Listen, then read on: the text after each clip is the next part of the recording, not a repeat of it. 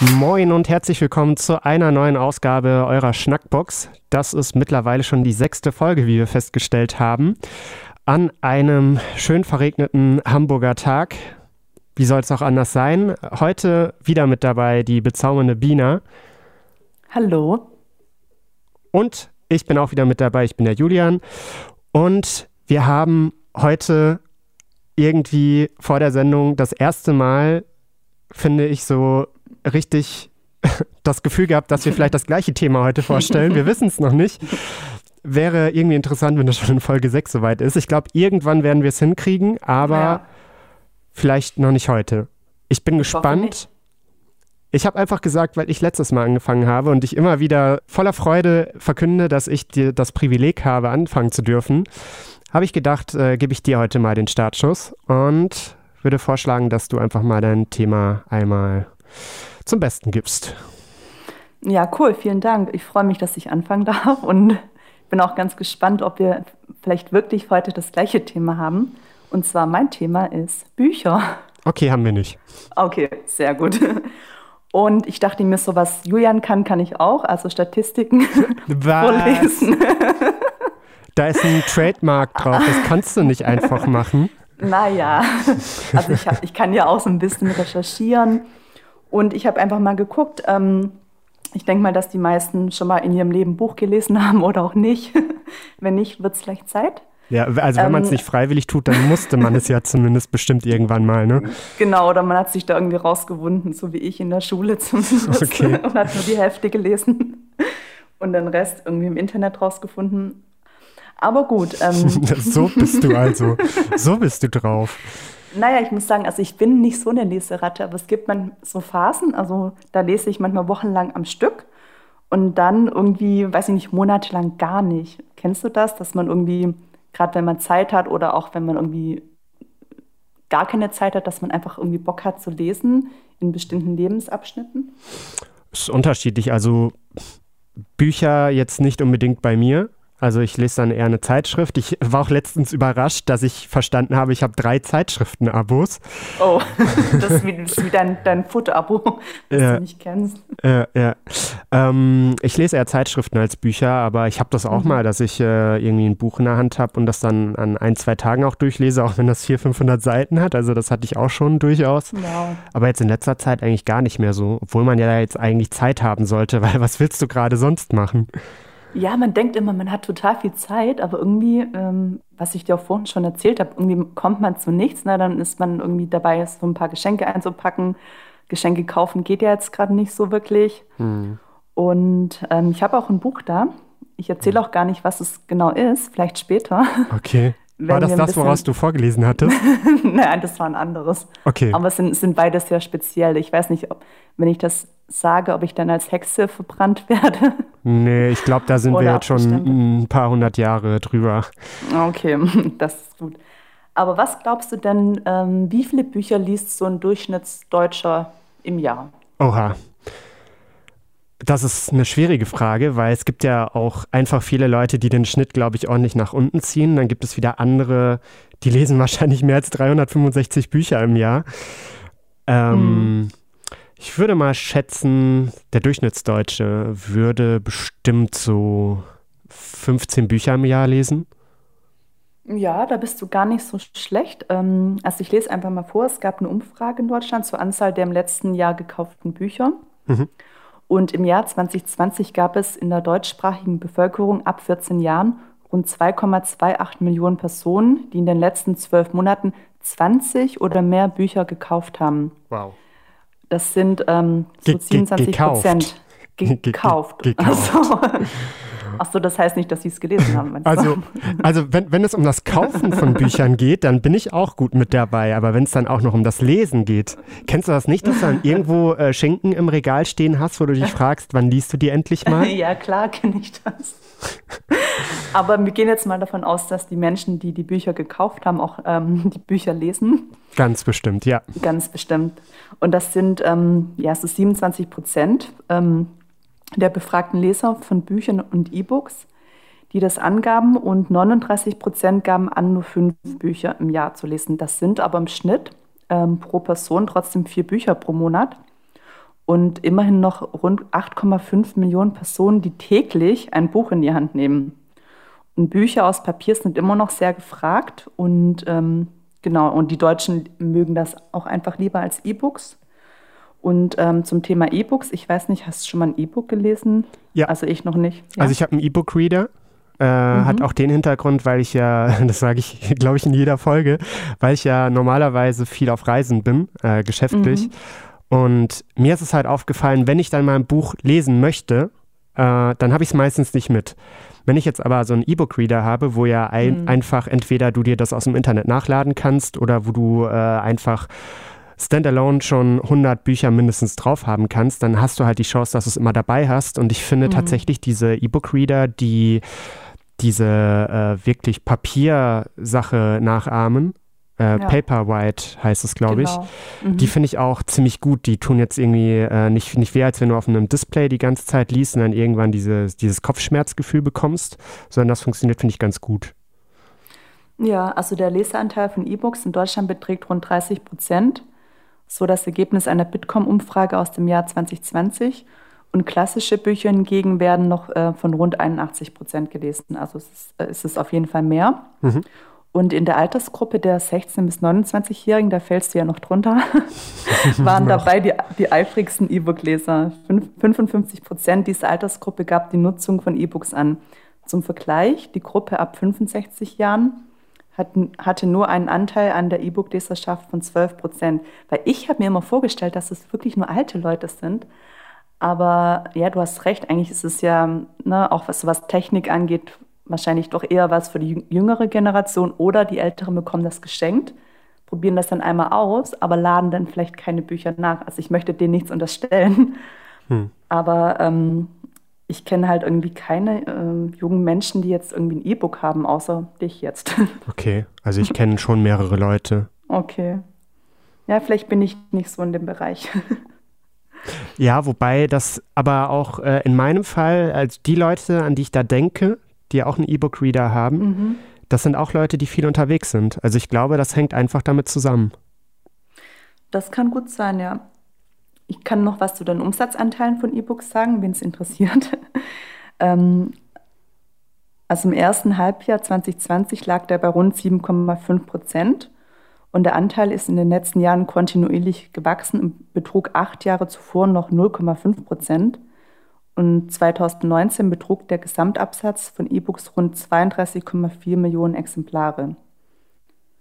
Also man merkt schon, dass es ähm, auf jeden Fall nach oben geht. Und ich kenne das noch, so als die erste Werbung gestartet ist, ich glaube von einem Kindle.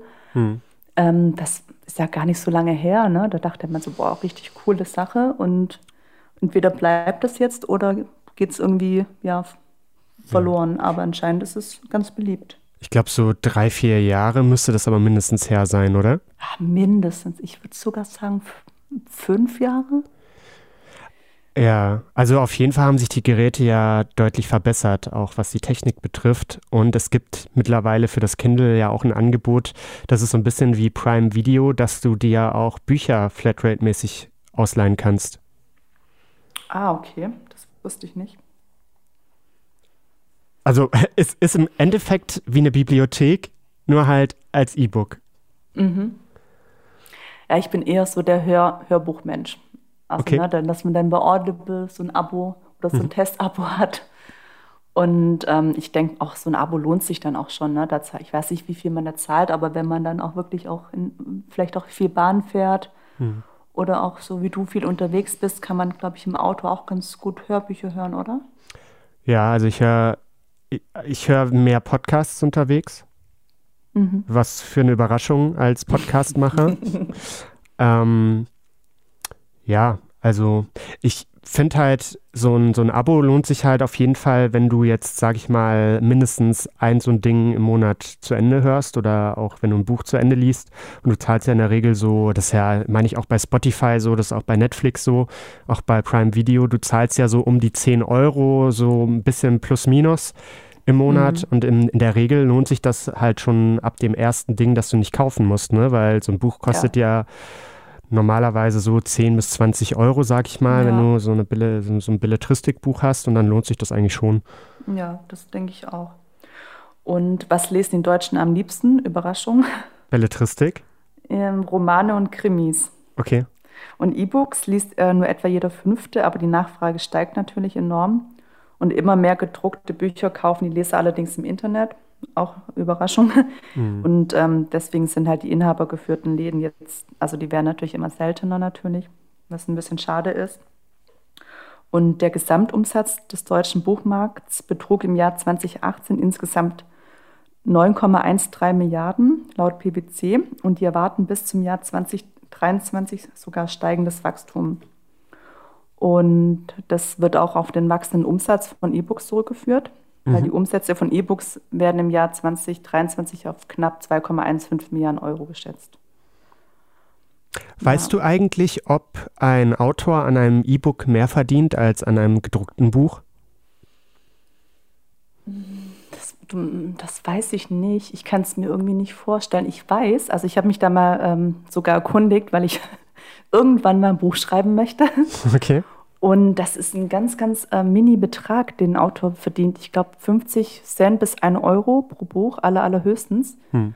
Und ich weiß nicht, ob das da einfach darauf ankommt, wie, wie, viel du verkaufst. Und da ist es vielleicht egal, ob das ein E-Book ist oder ein normales Buch. Oder weißt du es besser? Nee, nee, keine Ahnung. Ja. Also ich könnte mir vorstellen, bei einem E-Book hast du ja nicht die Druckkosten und sowas. Mhm. Ähm, und ich bin mir nicht sicher, ob das Marketing für so ein Buch noch so krass ist wie vor 10, 20 Jahren.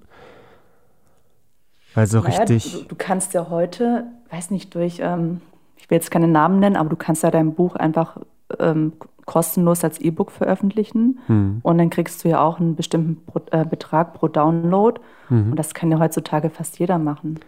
Ja, es ist ja auch eine Möglichkeit, ne, dass du quasi sagst, du bist dein eigener Chef in der ganzen Geschichte, du ja. äh, bringst das selber über die Bühne, das ist ja schon eine coole Sache auch. Ja, auf jeden Fall. Und wir hatten ja vorhin, vorhin schon darüber gesprochen, dass ähm, du ja, im Auto natürlich auch gerne oder während des Bahnfahrens gerne Hörbücher hörst oder auch E-Books liest. Ähm, und man denkt ja auch immer so, dass die meisten Leute dann irgendwie in den Öffis lesen, aber das ist gar nicht so. Also Bus und Bahn kommen an, an der dritten Stelle und an der ersten Stelle natürlich zu Hause auf dem Sofa oder dann halt noch irgendwie abends im Bett, so kurz vorm Einschlafen, dass man auch so richtig müde wird.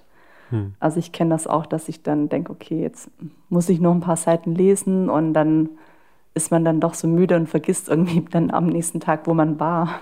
Oh, das weil man irgendwie kein Lesezeichen hat oder ja, das ist dann auch ein bisschen nervig.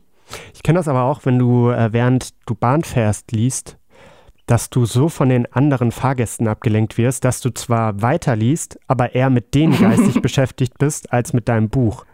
Ich habe das total, ich muss immer Menschen beobachten, ne? Und dann kommt irgendwie der Servicewagen oder irgendwas und dann guckst du mal aus dem Fenster raus hm. und alles andere ist interessanter, wie als wenn man lernen muss und sich immer mit anderen Dingen beschäftigt. Ja, das kenne ich. Aber hast du auch ein Buch auf dem Nachttisch liegen oder nee. im Moment nicht so? Mhm.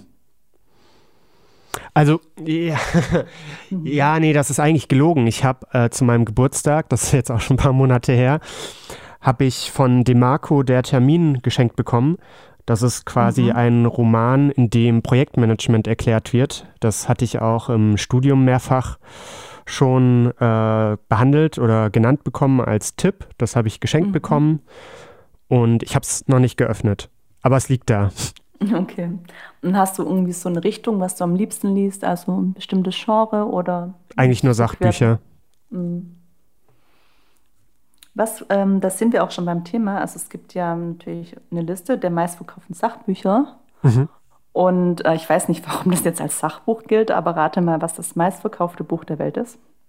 Das meistverkaufte? Ja, die Bibel ja, wahrscheinlich. Natürlich. Mit geschätzten 2,5 Milliarden Exemplaren wurde es fast eine Milliarde Mal häufiger verkauft als die Worte des Vorsitzenden Mao Zedong, warum auch immer, das am zweithäufigsten verkaufte Werk. Und an dritter Stelle kommt auch schon der Koran. Okay. Ja, wundert ja. mich jetzt nicht. Wobei man nee. bei der Bibel ja auch sagen muss, du findest doch in jedem Hotel, ist das nicht auch Kriterium glaub, bei der Sternevergabe, dass du eine Bibel auf dem Zimmer haben musst? Echt? Also ich kenne das von ganz, ganz früher, aber ich habe in den letzten Jahren habe ich, hab ich das nicht mehr gesehen. Nee? Außer in so ganz verstaubten alten. Nee, ich glaube nicht. Nee. Also ich glaube, dass es nachgelassen hat. Aber ob das ein Kriterium ist, weiß ich nicht. Also fände ich schon krass, wenn das so ist. Ja, aber wenn man die alle schon mit reinrechnet, die ganzen Hotels, Ja, die so ein Ding da liegen haben. Und auch seit wann die auch gedruckt wird, ne? Und immer Ja. neu aufgelegt wird. Ja, bei, dann- bei den Romanen ist es nämlich ganz anders. Ja. Aber wolltest du noch was zur Bibel sagen? Ja, es gibt doch auch draußen immer so Leute, die, mit denen man eher kein Gespräch anfangen würde, die mit irgendeinem Plakat umhüllt sind, die dann auch Bibeln einfach verschenken. Also Ja, und daneben stehen dann die, die sagen, die Bibel ist ein Märchenbuch. Ja. ja, aber es Ja. ist doch letztendlich so, die Bibel gibt es ja in vielen Kontexten, wo du jetzt Harry Potter oder so einfach nicht haben würdest. Also wundert mich das Naja, nicht. also das sind wir dann beim Thema Romane und da muss ich sagen, also das unterscheidet sich ja. Mhm. Und da ist zum Beispiel an, erster Stelle, das kenne ich gar nicht, von Charles Dickens, eine Geschichte aus zwei Städten. Kennst du das? Hm, Den Autor ja. Ja, Das ja, Buch den nicht, nee. auch. Genau, und an zweiter Stelle ist auch schon Der Herr der Ringe. Das kennt, glaube ich, jeder. Das habe ich auch schon mal angefangen zu lesen, aber auch nicht weitergelesen. Da gibt es ja auch ganz gute Filme zu, ne? Genau, die fand ich alle gut und habe auch alle gesehen. Und an dritter Stelle kommt, ähm, was du gerade meintest, Harry Potter und der Stein der Weißen. Und das gibt es ja noch gar nicht so lange, ne? Und das ist jetzt schon an dritter Stelle. Hm, witzigerweise, das hatte ich zuerst als Hörbuch. Ah, okay. Alle Folgen oder nur die erste? Mm, Nee, äh, das war zu einer Zeit, da gab es Harry Potter noch nicht so lange. Und da war ich mit meinen Eltern und meinem Bruder in einer Buchhandlung. Und da lag das vorne am Tresen aus. Und haben sie gesagt, oh, das ist total neu und das ist total in und total super gelesen. Und dann haben wir das halt ein- einfach uns mehr oder weniger aufschwatzen lassen und dann mitgenommen. Und ich finde halt, äh, die Bücher, die sind halt von Rufus Beck echt gut gelesen. Und also ich, ich finde, selbst wenn man das Buch gelesen hat, äh, machen die Hörbücher auf jeden Fall Sinn, weil der verstellt ja seine Stimmen auch immer ganz cool und das ist einfach super, super gemacht. Ja, also ich habe es ja nie gelesen, weil es war genau in der Zeit, also ich, ich hätte es noch lesen können vom Alter her, aber ich war ein bisschen zu alt und hatte dann noch ja, einfach andere Sachen im Kopf, ne? weiß ich nicht, Party machen und so weiter, kennt man. da war dann Lesen nicht so in. Aber irgendwie stellt man sich dann doch die Frage, ja, es gibt ja so Klassiker, zum Beispiel, weiß ich nicht, Der kleine Prinz, ob, kennst du den? Mhm. Stimmt, oder? Ja, aber nicht Wo man- gelesen. Ja, den habe ich, glaube ich, mal vor Ewigkeiten gelesen, wo man sich dann halt sagt, denkt, ja, okay, so bestimmte Bücher muss man vielleicht in seinem Leben gelesen haben. Aber ich glaube, wenn man sich da unter Druck setzt, na, dann kommt man da auch nicht weit. Ist unterschiedlich. Also, äh, was, was ich immer finde, in der Schule wirst du ja wirklich mehr oder weniger genötigt dazu, Bücher zu lesen. Ne? Ja. Und da bin ich aber sehr dankbar, dass ich Kafka gelesen habe, weil ich den da für mich so ein bisschen entdeckt habe. Also, das ist total meine Welt so ein bisschen. Also, ich fand Kafka mal super. Also würdest du sagen, das ist einer deiner Lieblingsschriftsteller? Hast du Auf jeden Fall, andere? ja. Definitiv. Also, ich, ich weiß, das ist, äh, da kann man sehr kontrovers drüber reden. Viele finden den doof. Aber ich finde seine Werke genial. Und Hast du sonst noch einen, der dir ganz gut gefällt? Oder kannst du irgendwie ein Buch empfehlen? Boah, das ist eine schwierige Frage. Ich glaube, nee, nicht wirklich. Also wie gesagt, ich lese ja eher Sachbücher. Ja. Ähm, ich ich werde tatsächlich nachher auch über einen Autor kurz zu meinem Thema reden. Okay. D den finde ich ganz cool, ähm, aber der ist auch ein bisschen umstritten. Also kommen wir später zu. Ja, spannend. Ja, also ich lese auch am liebsten Sachbücher, aber auch so in den Bereich ja, fiktionale Geschichten, Gesellschaftsromane. Ich weiß nicht, kennst du, kennst du zum Beispiel? Hast du gerade gesagt Sachbücher und eher fiktionale Geschichten? Ja. Naja, also zum Beispiel kennst du ähm, eine kurze Geschichte der Menschheit von Yuval Noah Harari. Nee, schon mal gehört, aber nicht gelesen. Also das ist für mich jetzt eher ein Sachbuch. Und aber für mich ist das so eine Richtung. Also zum Beispiel Haruki Murakami schreibt ja auch eher fiktional, Hm. was mir ganz gut gefällt. Aber ich finde irgendwie so vom Stil her ist es für mich ähnlich. Ich weiß nicht, ob, ob nur ich das so empfinde. Aber ich, ja, es gibt ja so verschiedene Richtungen, ne, die man auch auf einmal lesen kann. Und es muss ja nicht immer nur ein Sachbuch sein oder man kann ja auch so ein bisschen, sag ich mal, Wissen in eine Geschichte verpacken, sodass man beim Lesen irgendwie auch was davon hat und auch Ja, was dabei lernt. Ist ja im Endeffekt auch mit dem Buch, was ich auf dem Nachttisch liegen habe, so. Also es ist ja ein Roman, der aber in der eigentlich Projektmanagement erklärt. Und genauso ein Buch habe mhm. ich hier gerade sogar vor mir liegen. Äh, ich bin ja gerade, hatte ich vorher gesagt, in meiner Masterarbeit-Ecke, da stehen auch ein paar Bücher im Regal. Äh, das Fischbuch. Äh, das kennst du das? Fischbuch? Nee. Da geht es um eine Geschichte vom Hamburger Fischmarkt sogar. Ah, cool. Und im Endeffekt ist das quasi, es wird über so eine Art Parabel erzählt, wie quasi äh, ein Unternehmen, das irgendwie so eine vergiftete Stimmung hat und wo du dich selber runterziehen lässt, wie du da selber wieder rauskommen kannst, anhand mhm. von einem äh, Verkäufer vom Hamburger Fischmarkt, der halt für sich gelernt hat, irgendwie ähm, selber zu entscheiden, ähm, was, was seine Ansicht ist. Okay, klingt cool auf jeden Fall. Hm. Und wie ist das bei dir? Also sagst du dann auch manchmal bewusst, okay, ich kaufe mir jetzt ein Buch oder bekommst du die eher geschenkt? Mm, also Sachbücher suche ich mir gezielt aus, aber mhm. ja, geschenkt bekomme ich eigentlich eher selten Bücher. Wenn, dann lasse ich mich eher so ein bisschen leiten, wenn ich mal in der Buchhandlung bin. Das finde ich immer ganz schön, wenn man da quasi für sich so ein bisschen explorativ quasi entdecken kann mhm. was da gerade so in ist, was es Neues gibt. Das eher. Wie ist es bei dir? Ja, das ist irgendwie ganz interessant, weil irgendwie die letzten Jahre war es wirklich immer so, dass die Bücher mir fast schon zugeflogen sind. Also ich kann es gar nicht anders beschreiben. Also entweder habe ich das dann von einer Freundin geschenkt bekommen oder hat eine Freundin gesagt, hey, guck mal, ich habe hier was, willst du es mal ausleihen? Oder ich war auf dem Flohmarkt und habe dann ein Buch gefunden, zum Beispiel von Mark Twain, den ich ganz gern mag. Hm. Eins, was ich gar nicht kannte, also nur, nur über Briefe oder mit Briefen, die er an seine Frau geschrieben hat. Und irgendwie sind das immer so Zufälle, die mich dann wirklich zu bestimmten Büchern führen, die einfach in dem Moment passen. Und okay. das ist ganz witzig. Also ich kaufe mir schon ab und zu mal ein Buch, aber meistens ähm, genau leih leih sie mir dann oder ich kaufe sie dann eben auch gebraucht. Hm. Auf jeden Fall. Also ich habe auch so eine Connection. Also meine Schwiegermutter ist Buchhändlerin. Das ist eigentlich ganz cool.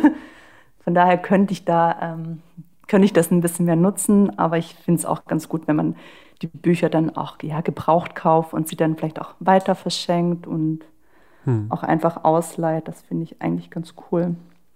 Und ja. in Hamburg gibt es ja auch so ganz, ganz viele kleine spezielle Läden. Da kann ich nachher auch einen empfehlen, aber da wollte ich dich fragen, ob du, kennst du einen Buchladen in Hamburg oder gehst du denn immer zu diesem einen großen Bekannten? Mmh.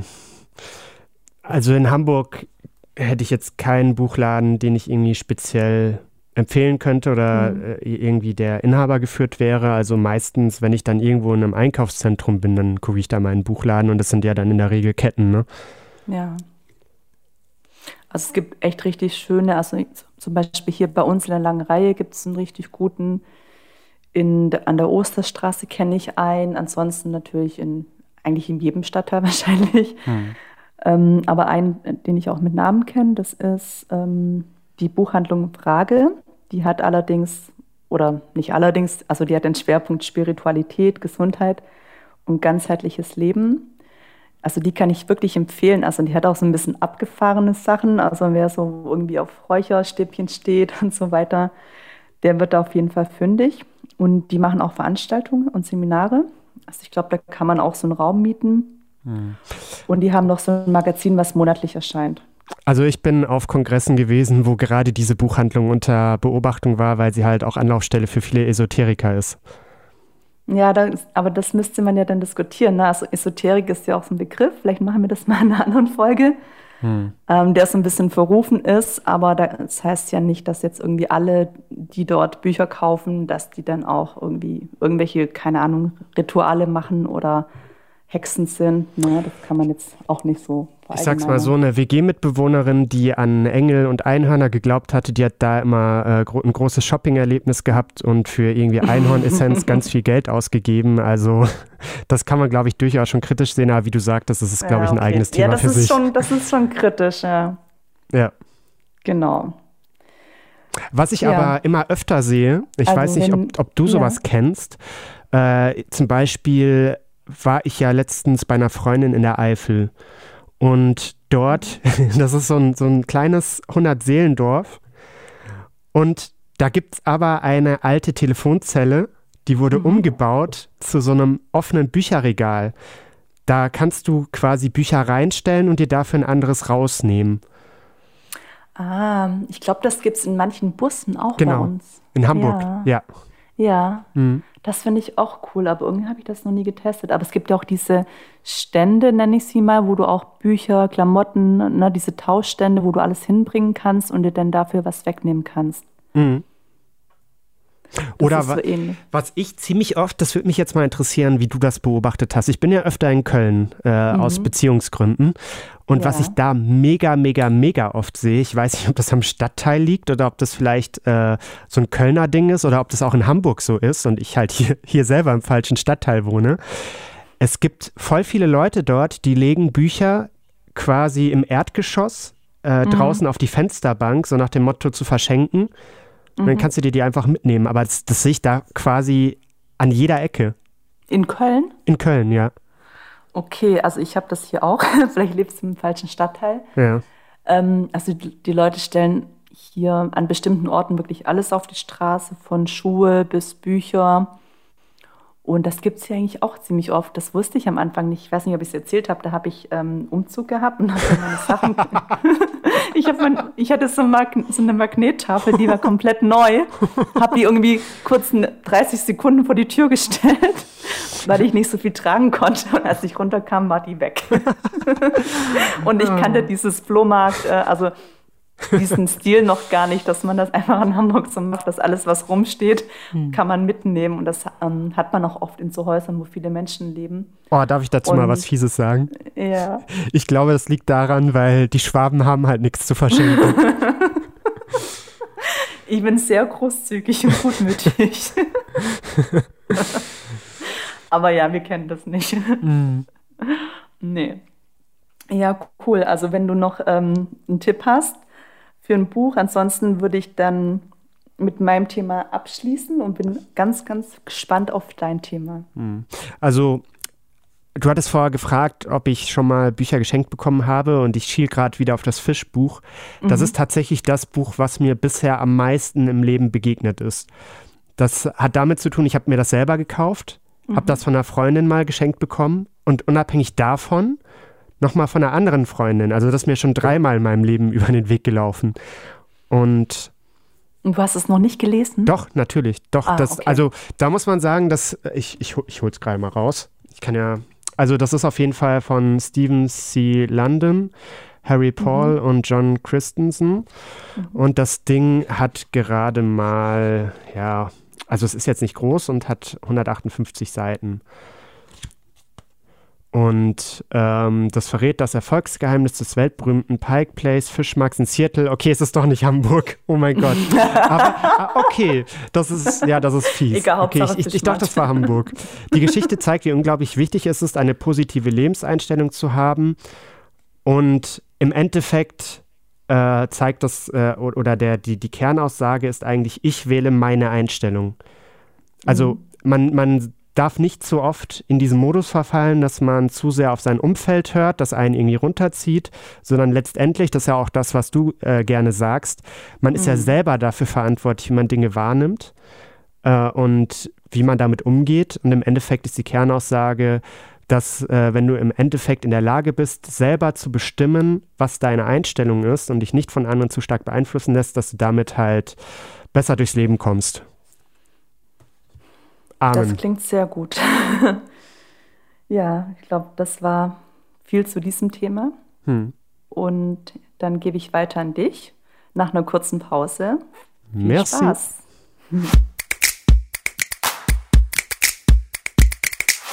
Zurück zur Schnackbox. Mein Thema war ja Bücher.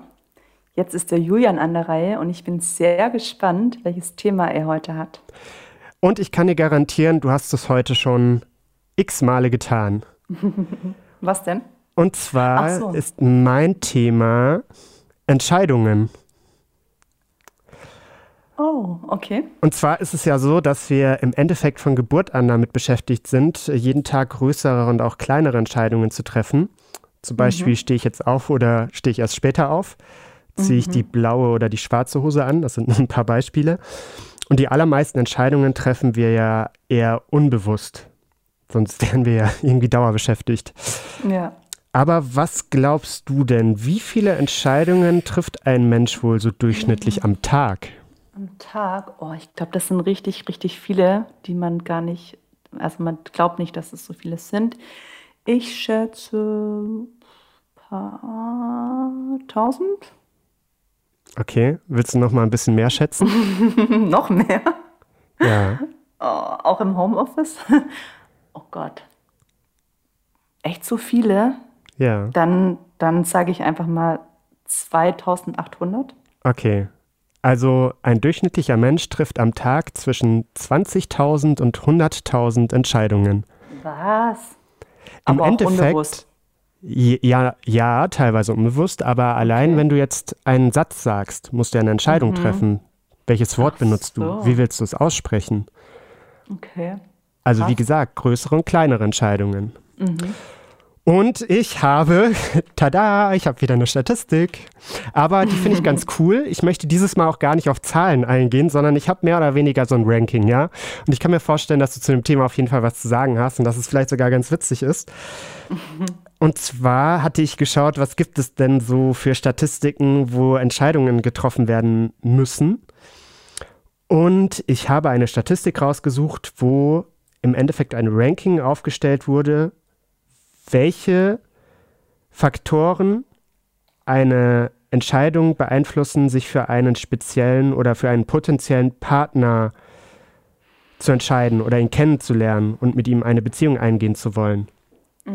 Was meinst du, sind so die Hauptfaktoren, die die Menschen angegeben haben, also von dem Sie denken, dass es Faktoren sind oder die richtigen die für sie Faktoren? wirklich Entscheidungsfaktoren sind, für äh, dafür Oh. jemanden kennenlernen zu wollen oder mit ihm in eine Beziehung zu gehen? Schwierig, weil man darf ja nicht von sich ausgehen.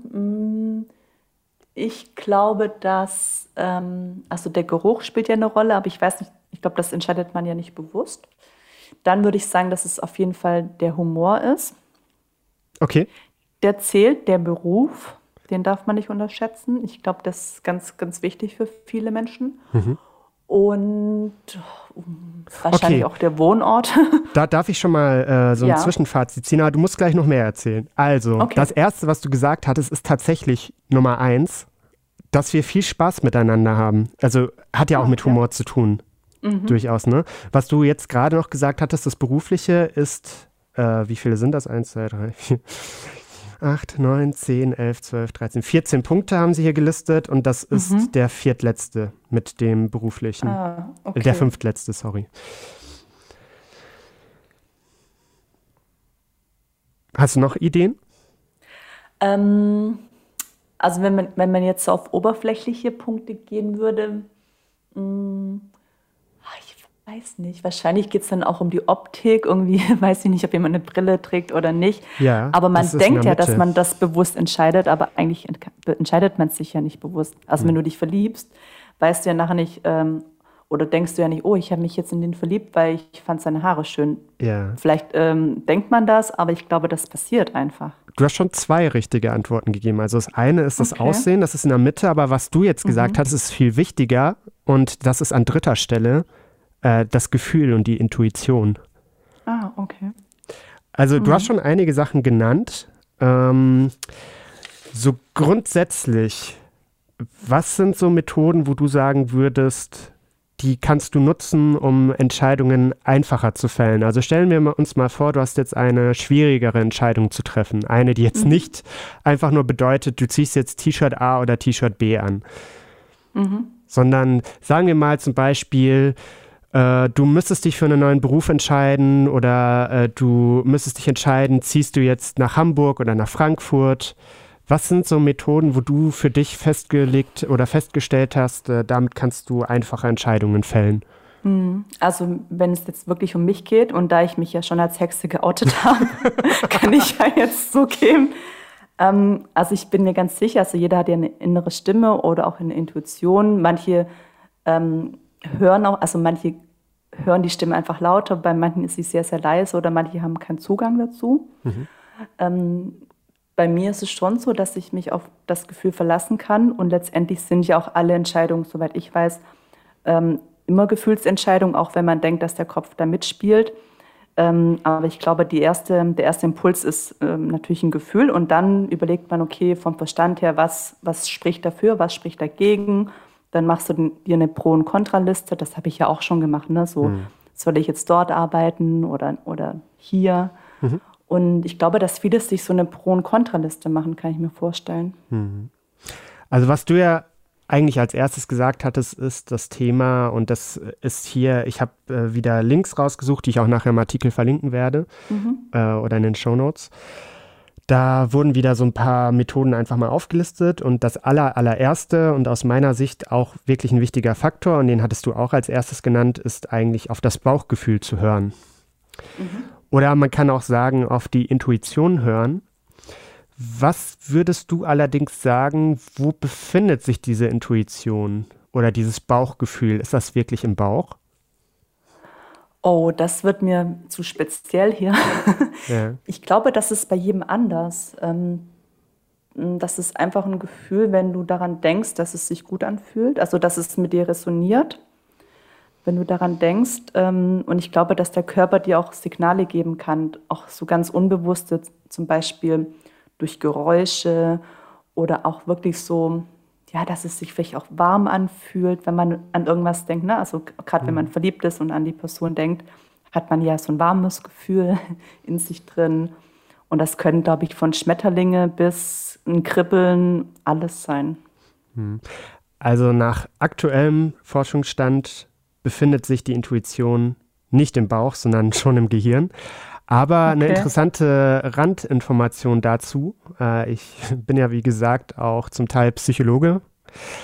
Und es gibt tatsächlich neuere Forschung, die untersucht, ob der Mensch nicht doch zwei äh, Organe oder zwei Kreisläufe hat, über die quasi sowas wie Gedanken oder Gefühle stattfinden. Ja, das, das eine ist ja das Gehirn. Das andere nimmt man an, und das ist gerade in der Erforschung, scheint der Magen-Darm-Trakt zu sein. Mhm. Das habe ich auch gelesen, voll spannend. Aber nach aktuellen Informationen bzw. aktuelle Studien äh, haben halt gezeigt, es gibt im Gehirn zwei verschiedene Arten von, sagen wir mal, Betriebssystemen.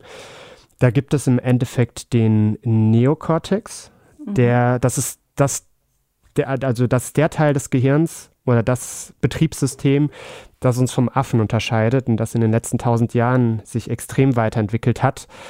Äh, da findet quasi analytisches Denken statt, da ist der Informationsspeicher und da kann man auch das Bewusstsein verorten.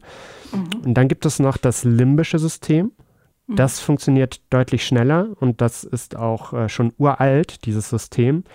Und das hast du bestimmt schon mal gehört, dieses Beispiel, dass im, dass es uns früher vom Säbelzahntiger geschützt hat, dass wir da äh, ja. Geschwindigkeit aufnehmen und uns auf und davon machen. Heute ist es eher gedacht, dass wir nicht vom nächsten Bus erfasst werden. Ja. Und in diesem Bereich finden halt besonders schnelle Entscheidungen statt und da geht man heute davon aus, dass da auch die Intuition zu verorten ist. Und es wurde auch erforscht, vor allem in den letzten Jahrzehnten, wie wichtig eigentlich die Intuition bei der Entscheidungsfindung ist. Du hattest gerade, meine ich, gesagt, dass die Intuition einen überwiegenden oder einen wichtigeren Anteil hat als Daten und Fakten. Ja. Okay. Ähm, dazu gleich dann auch das Thema, was wir vorher schon angeteasert hatten mit dem Autor mhm. äh, oder dem Buch, das ich da im Kopf habe. Das äh, schiele ich auch schon so leicht an, wenn ich doch genau da steht's.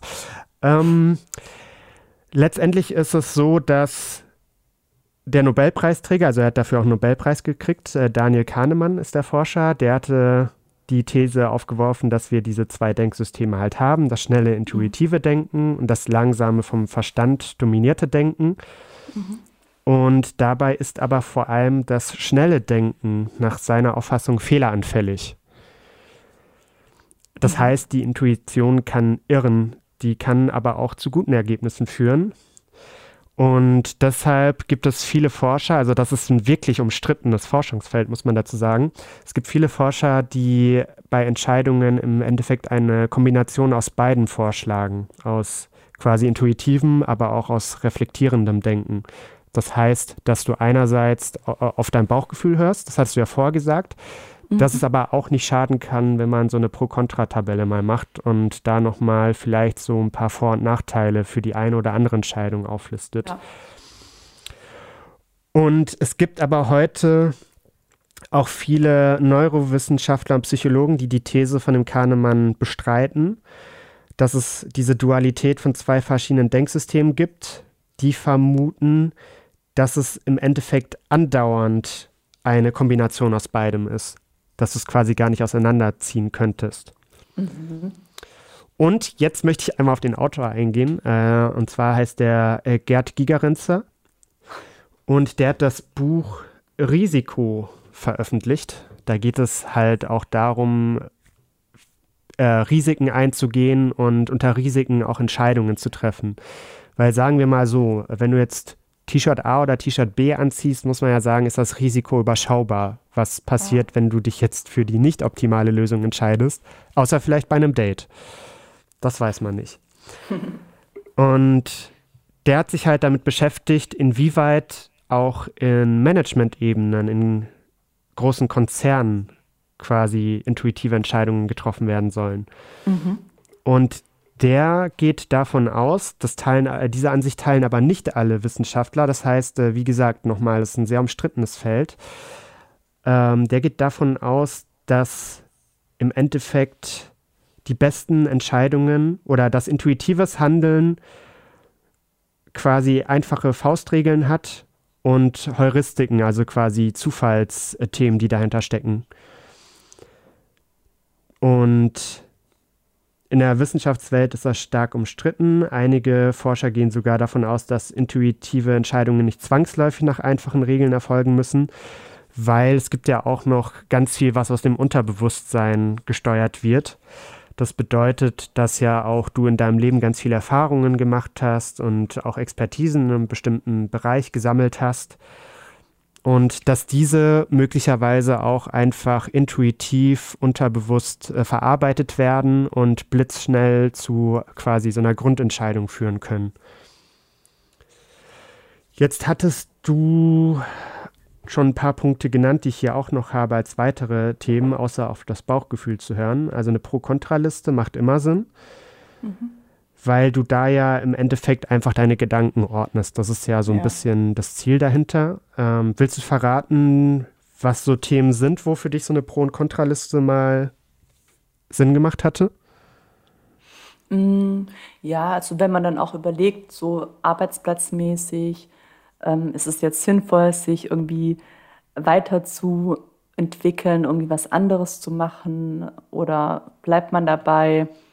Ähm, ja, solche Sachen, dass man sich einfach mal auch aufschreibt, was, was erwartet einen, wenn man jetzt was Neues macht, was ähm, ja, bleibt oder was, was überwiegt, also welche Punkte, welche Pros überwiegen in beiden Fällen und dass man einfach nochmal so die Absicherung hat, vielleicht eher für den Kopf, dass man sagen kann, okay, ich habe das alles aufgeschrieben, habe das nochmal so schwarz auf weiß vor mir, kann mir das angucken. Und während man auch schreibt, also Schreiben ist ja auch ein ganz starker Prozess, ähm, mhm. ja, merkt man wahrscheinlich auch schon selber, in welche Richtung man gehen möchte. Und ähm, wenn man nur nachdenkt, glaube ich, kann, können sich die Gedanken so ein bisschen kreuzen. Und beim Schreiben ist es, glaube ich, viel, viel klarer und strukturierter. Und für Menschen, die ja auch Struktur, Struktur lieben, ich gehöre nicht dazu, okay. ähm, für die ist es, glaube ich, einfach ganz gut. Aber ich würde es auch jedem empfehlen, seine Gedanken immer aufzuschreiben. Hm. Also ja. auch in Richtung Tagebuch oder Meinst du jetzt? Ja, äh, also wenn man die Muße dazu hat. Also ich finde ich find das total toll, wenn man ein Tagebuch schreiben kann. Ich, ich schaffe das nicht so regelmäßig. Hm. Aber wirklich auch so Gedanken, die einen beschäftigen oder sich einfach mal was von der Seele zu schreiben. Ich glaube, dass Schreiben da ganz, ganz viel helfen kann. Und, oder auch zum Nachschlagen, dass man mal gucken möchte, okay, wie habe ich vor ein paar Wochen darüber gedacht und wie hat sich vielleicht mein, meine Entscheidung die ja nicht unbedingt sofort gefällt werden muss, sondern ne, vielleicht hast du auch mal ein paar Wochen Zeit, mhm. dass du beobachten kannst, ähm, wie habe ich vorher drüber gedacht und hat sich mein, ja, mein Empfinden geändert?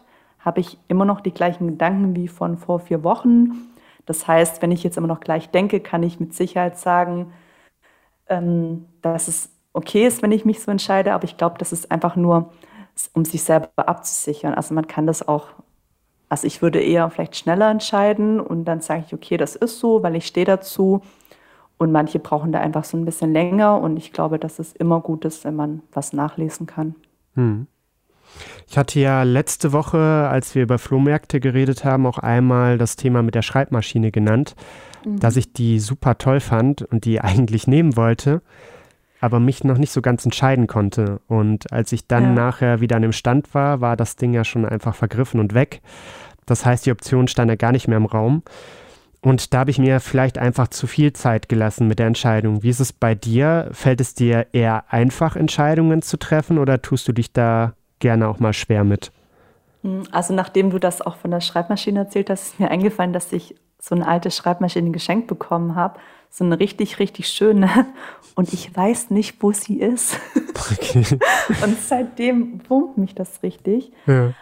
Aber zum Thema Entscheidung muss ich sagen, ich finde, dass ich relativ schnell, also ich, mir macht das Spaß zu entscheiden. Und ich weiß, dass es wirklich vielen schwer fällt, weil sie dann auch ja, irgendwie bereuen oder denken, hätte ich das so und so gemacht, dann wäre es vielleicht anders ausgegangen das fällt mir schon sehr leicht. Also ich kann jetzt sagen, okay, in dem Moment habe ich das so gefühlt, ich habe mich dazu entschieden. Und ähm, das heißt nicht, dass es anders besser geworden wäre, das weiß man nicht. Und rückblickend kann man natürlich irgendwie alles in Frage stellen, mhm. aber ich kann mich, finde ich, relativ schnell entscheiden. Und das fängt beim Essen an und hört dann auch bei ja, großen Entscheidungen auch auf. Natürlich lasse ich mir da ein bisschen mehr Zeit, aber ich glaube, ich kann das ganz schnell, ja. Hm. Was ich früher gemacht hatte, wenn ich irgendwo gesehen hatte, auch in der Zeit, als das noch ging, dass eine Band, die ich gut finde, dass sie ein Konzert gibt, dann hatte ich immer erstmal so rumgehört, äh, gibt es jemanden, der Bock hat mitzukommen mhm. äh, und habe immer erstmal jemanden gesucht, der eigentlich mitgeht, weil alleine auf, auf ein Konzert gehen ist auch immer irgendwie ein bisschen blöd, ne? Ja. Und ich habe mir mittlerweile vorgenommen, da jetzt nicht mehr abzuwarten, sondern direkt zu sagen, ich hole mir die Tickets und danach kann ich immer noch suchen. Das ist so eine Entscheidung, die ich da getroffen hatte, weil ich da festgestellt habe, zu lange warten macht eigentlich gar keinen Sinn.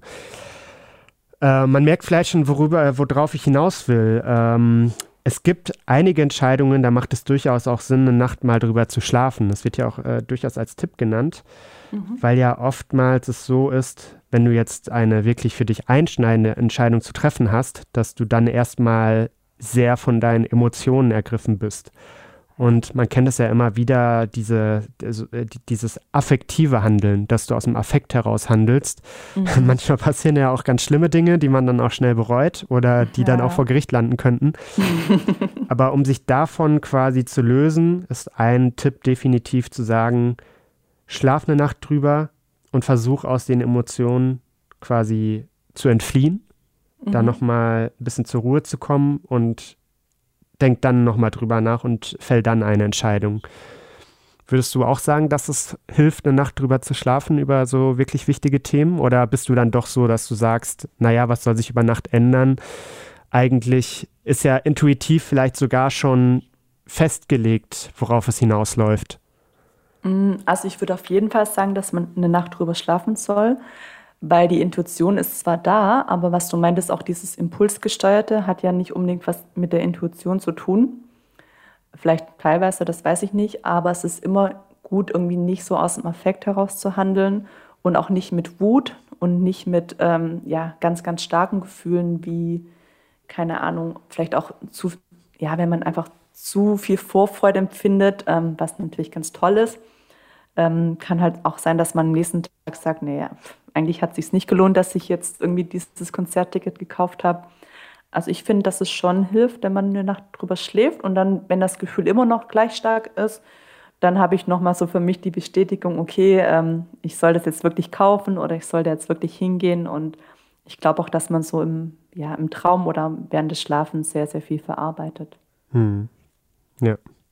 Ah, du meinst, dass quasi das nicht nur damit zu tun hat, sich von den Emotionen zu lösen, sondern dass du vielleicht über Nacht auch noch, das sagt man ja auch immer, dass man im Schlaf quasi Dinge verarbeitet, dass man da dann vielleicht nochmal so ein paar Prozesse mitmacht, die tatsächlich auch vielleicht die Intuition irgendwie weiter anfüttern oder sowas in der Richtung?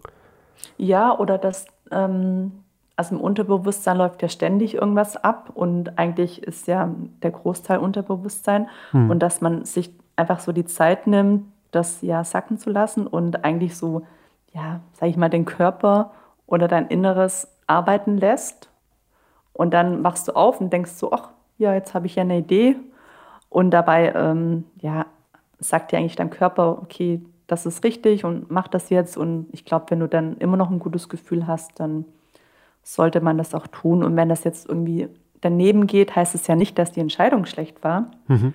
Sondern ja, es ist dann halt, es kann ja nicht immer alles gut laufen. Und wenn man wirklich hinter einer Entscheidung steht, ähm, glaube ich, kann man das dann auch besser verarbeiten, wenn man dann weiß, okay, ich habe wirklich drüber nachgedacht, das war keine Kurzschlussreaktion und habe vielleicht noch mal mit Freunden drüber gesprochen. Das kann ja auch sehr viel helfen. Hm, ja, stimmt die dann ja nochmal eine Sicht von außen quasi haben.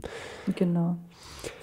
Was übrigens auch noch ein Tipp ist, der mir oft hilft, ist, oder der mir die Angst davon nimmt, Entscheidungen zu treffen oder zu fällen, ist im Endeffekt einmal drüber nachzudenken, was könnte im schlimmsten Fall eigentlich passieren. Ich meine, mm. äh, das kann ja, äh, wenn du merkst, okay, da ist wirklich ein großes Risiko äh, dahinter, da kann wirklich was Schlimmes passieren, dann ist das ja auch gerne ein Zeichen, dass du für dich feststellen kannst, vielleicht macht es Sinn, noch mal eine Nacht drüber zu schlafen, aber in den allermeisten Fällen stelle ich dann fest, dass im schlimmsten Fall ja eigentlich gar nicht so viel passieren kann, außer dass irgendwas halt nicht ist, was jetzt nicht ja, unbedingt weltbewegend ist. Ne? dann sind wir wieder dabei. Also man hat ja sehr, sehr viel Angst vor ganz vielem. Und wenn man einfach mal hinter die Angst guckt und das wird jetzt ein bisschen psychologisch, aber jetzt sind wir ja schon da, dass da wirklich nichts dahinter steckt. Also wie du sagst, was mhm. passiert im schlimmsten Fall? Und sobald, ähm, solange keine anderen Leute, Leute involviert sind, kannst du das ja immer noch für dich selber entscheiden. Wenn du dann abwägst, was die Konsequenzen sind und du sagen kannst, okay, ich kann mit den Konsequenzen leben und du ziehst niemanden anderen damit rein und es hängt auch kein Leben davon ab, dann ähm, ja, glaube ich, dass man sich manchmal ein bisschen mehr trauen sollte. Hm. Ja, es ist ja dieses Thema, aus der Komfortzone auch mal rauszukommen, ne? Hm, genau. Weil die ja im Endeffekt, teilweise ist man ja in dieser Komfortzone gefangen und sieht gar nicht, dass es in den begrenzten Möglichkeiten, die man sich gerade irgendwie vor Augen führt, es vielleicht noch andere Optionen gibt, wofür man halt einfach äh, einen Schritt weitergehen müsste. Ja. Manchmal genau. sind das ja auch durchaus die guten Dinge, die finde ich dann aber auch wieder oft von Freunden, Bekannten, Verwandten einem quasi gespiegelt werden, die dann einem ja. äh, auch solche Tipps mal geben können. Ne? Ja, ich glaube, manchmal brauchst du auch so einen kleinen Tritt. Also man kann auch natürlich alles selber machen und entscheiden und das tut man ja auch. Und das heißt aber nicht, dass man sich nicht irgendwie andere Meinungen holen kann. Und ich glaube, je mehr Meinungen du hast, desto eher ja, kommst du einfach zu einer Endmeinung, hm. mit, mit der du auch am besten umgehen kannst. Mhm. Äh, du hattest gerade verschiedene Meinungen schon angesprochen und das ist ein Tipp, den ich noch äh, quasi an unsere Hörer rausgeben möchte. Hattest du schon mal vom inneren Team gehört? Mm, vielleicht nicht mit der Beschreibung. Was ist das genau? Das innere Team ist im Endeffekt aus dem, ja, könnte man sagen, aus dem systemischen Coaching heraus eine Strategie, wie du zu einer Entscheidung kommen kannst, Mhm. Da geht es im Endeffekt auch darum, eigentlich deine Gedanken, Gedanken zu ordnen. Und das innere Team funktioniert so, du hast ja oftmals, wenn du eine Entscheidung treffen musst, verschiedene Stimmen, die hattest du ja auch vorher schon genannt, ne? verschiedene Stimmen, die vielleicht auch unterschiedlich laut sind, die in unterschiedliche Richtungen quasi gerichtet sind. Und beim inneren Team geht es darum, einfach mal so ein bisschen auf deinen Kopf zu hören und zu überlegen, was sind denn jetzt so die Stimmen, die laut werden? Dann fängst du zuerst an, diesen Stimmen Namen zu geben. Das hört sich jetzt irgendwie ein bisschen schizophren an, aber es ist tatsächlich einfach hilfreich. Zum Beispiel könntest du eine Stimme nennen, die könnte der Angsthase heißen. Du könntest eine mhm. Stimme nennen, die könnte äh, der Innovationsfreudige heißen. Das könnte eine Stimme sein, die könnte heißen äh, die Abenteuerlust. Mhm. Und du schreibst quasi am besten tatsächlich auf ein Stück Papier, einfach äh, welche Stimmen gibt es so in deinem Kopf, in welche Richtungen sind die gerichtet und wie stark sind diese Stimmen, weil äh, es gibt ja oftmals den Fall, dass du zum Beispiel sagst, jetzt aktuell, wenn es zum Beispiel um die Jobsuche geht, ist für mich die Abenteuerlust primär vorhanden. Oder das ist so die Hauptstimme, die mir sagt, mach es, tu es. Ach, ist das so, kennst du die Walt Disney-Methode? Ist das so ähnlich? Geht das so in die Sie Richtung? sagt mir gar nichts. Gar nicht. Da hast du auch so drei Anteile, also der Träumer, der Realist und der Kritiker und dann versuchst du jeweils das aus der Perspektive zu sehen. Ja, das ist halt die andere Richtung, ne? Das ist, dass du ah. quasi äh, mehr oder weniger, nennen wir es mal in Anführungszeichen, Schubladen vorgegeben bekommst. Und da sollst du das jetzt einordnen. Beim inneren Team würdest du die Schubladen quasi selber aufmachen. Aber es geht im Endeffekt um dasselbe, das ist schon richtig, genau. Ich glaube, bei der Walt Disney-Methode, das ist eher was so für den beruflichen äh, Alltag. Hm. Ja. ja. Also es macht auch nicht Sinn, für alles jetzt das innere Team zu befragen, wenn es jetzt um einfache Dinge geht, wie ich hole mal wieder mein T-Shirt raus, das ist irgendwie heute mein mhm. Lieblingsbeispiel. wenn es darum geht, dann wirst du jetzt nicht dein inneres Team befragen. Aber bei so wirklich komplexen Dingen wie zum Beispiel diesem Thema der Jobsuche, was ja durchaus ein schwierigeres oder ein schwerwiegenderes Thema für jemanden sein kann, da macht mhm. es durchaus Sinn, äh, mal auf sein inneres Team zu hören und das so zu befragen. Das ist auf jeden Fall ein Tipp, den ich gerne äh, rausgeben möchte. Und ich habe es selber schon ausprobiert. Da ging es auch tatsächlich um, ich hatte ja letztes Jahr einen Job gewechselt mhm. und war da auch so ein bisschen in der Komfortzone gefangen. Und über das innere Team habe ich für mich halt dann festgestellt oder herausarbeiten können. Und äh, da hatte ich tatsächlich jemanden, der saß mir gegenüber und hat mit mir das innere Team äh, mehr oder weniger quasi durchgesprochen oder das mit mir erarbeitet, herausgearbeitet. Und da habe ich dann halt festgestellt, äh, dass ich eigentlich schon Lust hätte, mal aus dieser Komfortzone rauszukommen. Mhm. Das hat mir sehr geholfen. Ja, kann ich auch jedem nur empfehlen. Das heißt nicht, dass ich das gut kann, hm. Aber ja, alles, was über die Komfortzone herausgeht, ist auf jeden Fall spannend. Ja, definitiv. Ein kleines Randthema, weil ich gerade sehe, ich habe noch quasi zwei Minuten, was ich noch sagen wollte. Äh, es gibt ja oft auch einfach äußere Faktoren, die Entscheidungen beeinflussen können. Und da denke ich jetzt gerade, das ist mir vorher irgendwie, als wir gesprochen haben, äh, in den Kopf gekommen. Du kennst es doch bestimmt, wenn du in einen Supermarkt reinkommst, dass es da mega oft einen Bäcker im Eingangsbereich gibt. Ja. Und der ist ja nicht zufällig da, sondern der soll schon mal so ein bisschen den Geruch von leckeren Brötchen und Teigwaren verbreiten weil das dein Gehirn dazu triggert oder anleitet, kauflustiger zu werden. Okay, also ich kenne so die äh, Tricks und die funktionieren ja auch ganz gut bei mir. Also gerade auch beim Obst und Gemüse, da gibt es ja auch so ein bestimmtes Licht, was das Ganze ja schöner aussehen lässt.